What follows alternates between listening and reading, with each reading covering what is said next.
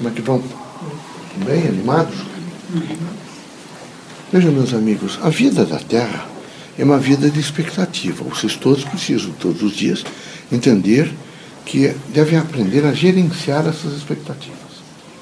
Não podem, de maneira nenhuma, imaginar que vocês vão ter todos os dias um deleite de vida, que as coisas todas serão muito boas. Não. Eu acho que os indivíduos que têm felicidade administram melhor o cotidiano. Mas felicidade não acontece, por exemplo, de fora para dentro, ou numa uma propositura, por exemplo, de que vocês, só as coisas de vocês, vocês nesse momento ainda são assim, extremamente apegados à família biológica, extremamente preocupados com os filhos de vocês. Não atingiu ainda a ideia de que vocês têm um pertencimento à humanidade, a Deus e à humanidade. Ainda é o principal, acho que, a título de fazer opções, é a minha família. Não pode ser assim. É por isso que está aí a corrupção, por exemplo. Nomeia primeiro meus filhos, faz em torno dos meus filhos, compõe meus filhos. E não é isso. É preciso, nesse momento, entender que, que há um pertencimento à humanidade e que esse pertencimento à humanidade é, deve ser visto em nível de dignidade. É preciso que cada um tenha uma força moral para não tergiversar nessa força moral. Vivenciá-la por todos os meios com, com uma dominância construtiva, sem essa preocupação. É, isso é por isso que você faz inimigos, é por isso que não se tem de maneira nenhuma compreensão com os outros, porque os meus eu preciso ter compreensão com os outros, não. Mas os meus somos todos nós. Os irmãos, nós encarnados ou desencarnados, somos todos irmãos. Nós precisamos ter essa convicção de que não é possível essa continuidade, vejo, tão lastimável de colocar as pessoas, evidente, em graus de inferioridade ou de utência. É? Eu vejo até aqui alguns vocês, alguns que são solteiros, os outros, uma preocupação mesmo nessa casa, que tem sadiamente a grande preocupação de fazer caridade, de viver um lado moral, vocês às vezes preocupados em, em, em, em sabe, é, alcançar casamento ou fazer. Isso é uma coisa lastimável. Quero dizer para vocês que casamento em escola, em empresa, em religião, não dá certo de modo geral. Vocês não conhecem as pessoas, vocês imediatamente se lançam sobre aspectos, evidentemente, de uma falsa afetividade, o que rompe o equilíbrio e provoca grandes desajustamentos.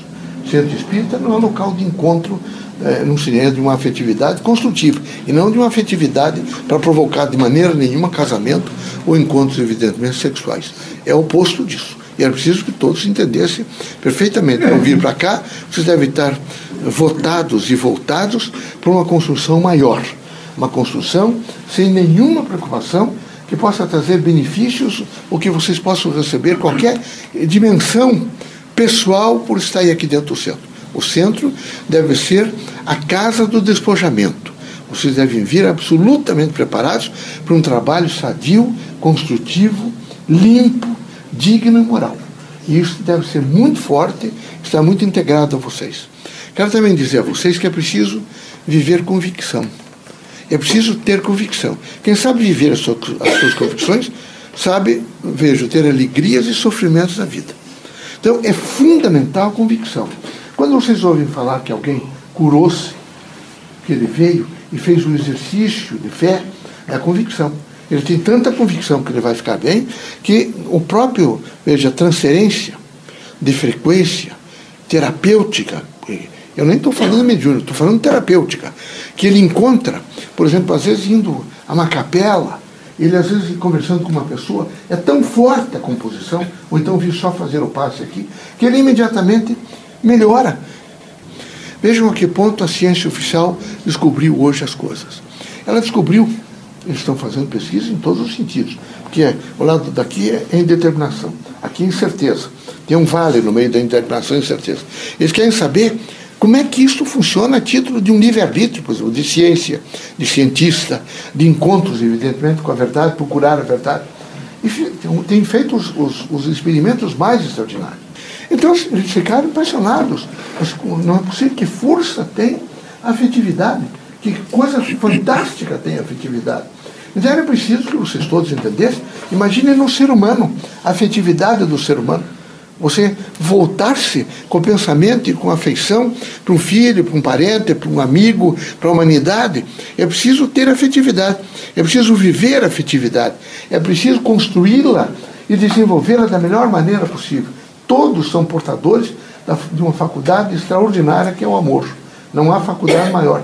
E essa faculdade do amor provoca essa afetividade ela transforma o mundo. Então é necessário que vocês acreditem no amor, vivenciem essas ordens do amor, estejam plenamente integrados no campo do amor, que isso tem uma significação muito grande.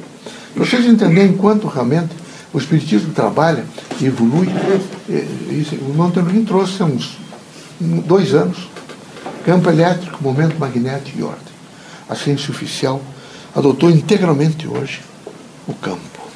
Ela diz: a cura se fará quando o, paciente chegar e ele deixar que o médico adentre o campo dele, o campo de vida. Entrou, é o campo elétrico.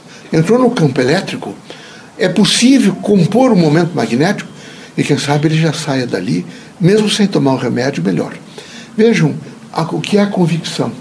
Entreguem placebo e remédio, mas digam, façam uma palestra antes e digam para a pessoa que vai receber o remédio, as, as pílulas, as cápsulas, que é um remédio extraordinário que vai curar. Se ele tiver convicção de tomar, ele vai curar-se. Sem convicção, nem que você dê o remédio, ele se cura. Então é preciso que vocês todos, nesse momento, atentem para uma coisa chamada convicção. É preciso que vocês perguntem internamente para vocês: será que eu tenho convicção? Há em mim uma absoluta força que me move no sentido da convicção, da fé em Deus? de um exercício pleno do que representa, evidentemente, a vida, quando isso ocorre, tudo fica mais brando. As coisas acontecem com, muita, com muito mais precisão. Por isso, nós recomendamos a vocês que vocês se avaliem um pouco mais sobre convicção. Quais são as minhas convicções? Eu tenho convicção do quê? É preciso atentar para isso. Não é?